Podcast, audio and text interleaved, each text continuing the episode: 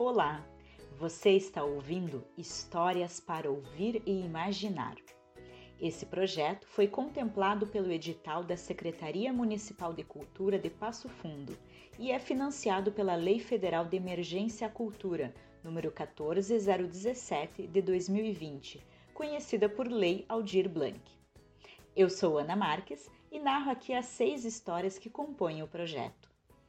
Acompanhe todos os detalhes através das redes sociais do Teatro Depois da Chuva.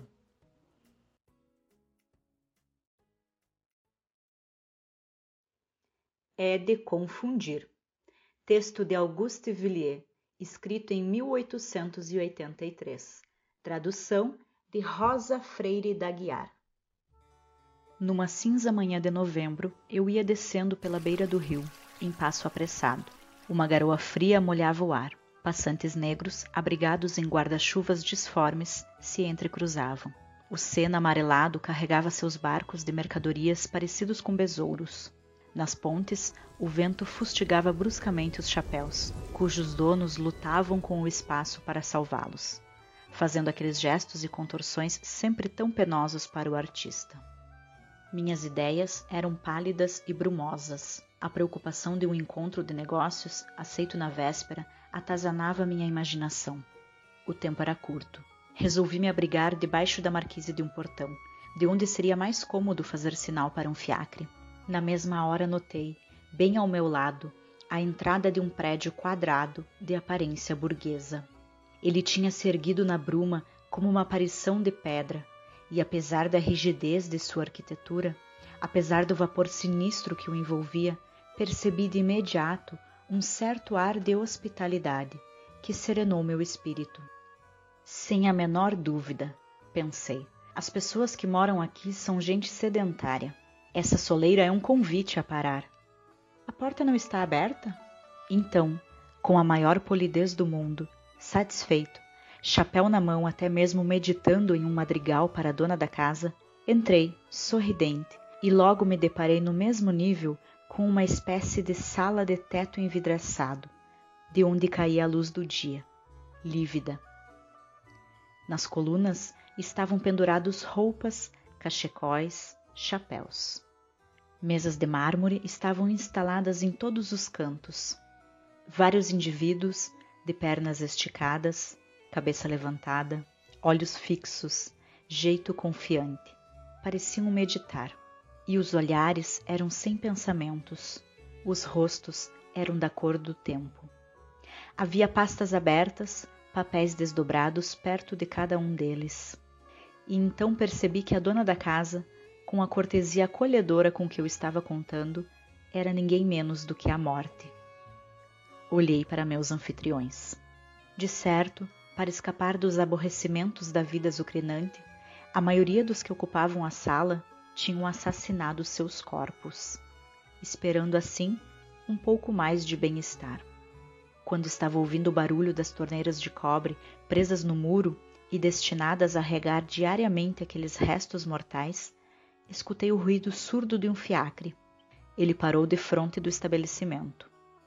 Fiz a reflexão de que meus homens de negócios estavam esperando. Virei-me para aproveitar a boa fortuna. De fato, o fiacre acabava de vomitar, na soleira do prédio.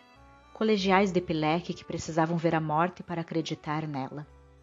Olhei para o fiacre vazio e disse ao cocheiro: Passagem da ópera. Um pouco depois, nos bulevares, achei o tempo mais encoberto, sem nenhum horizonte. Os arbustos, vegetações esqueléticas, pareciam indicar vagamente, com a ponta dos galhos negros, alguns pedestres aos policiais ainda sonolentos.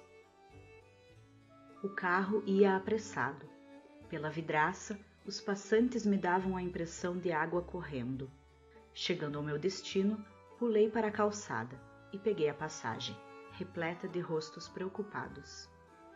No final do corredor, bem na minha frente, reparei na entrada de um café, desde então consumido por um famoso incêndio pois a vida é um sonho. Relegado ao fundo de uma espécie de galpão, debaixo de uma arcada quadrada de sinistra aparência. Os pingos de chuva que caíam no vidro de cima escureciam mais ainda a pálida claridade do sol.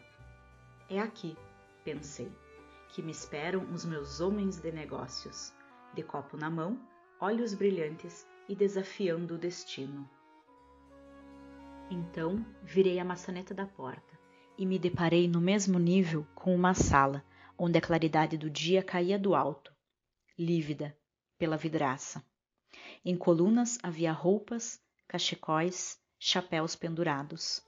Mesas de mármore estavam instaladas em todos os cantos. Vários indivíduos de pernas esticadas, cabeça levantada, olhos fixos, jeito confiante, pareciam meditar e os rostos eram da cor do tempo. Os olhares eram sem pensamentos. Havia pastas abertas, papéis desdobrados perto de cada um deles. Olhei para esses homens. De certo, para escapar das obsessões da insuportável consciência, a maioria dos que ocupavam a sala tinham, muito tempo antes, assassinado suas almas, esperando assim um pouco mais de bem-estar. Quando estava ouvindo o barulho das torneiras de cobre presas no muro e destinadas a regar diariamente aqueles restos mortais, a lembrança do ruído surdo do carro voltou ao meu espírito. Com toda certeza, pensei. Aquele cocheiro deve ter sido atacado, no correr do tempo, por uma espécie de estupor, pois simplesmente me trouxe, depois de tantas circunvoluções, ao nosso ponto de partida. Todavia confesso, caso haja um equívoco, o segundo olhar é mais sinistro que o primeiro. Então, em silêncio, fechei a porta envidraçada e voltei para casa, firmemente decidido, desconsiderando o exemplo e pouco me importando com o que pudesse me acontecer, a nunca mais fazer negócios.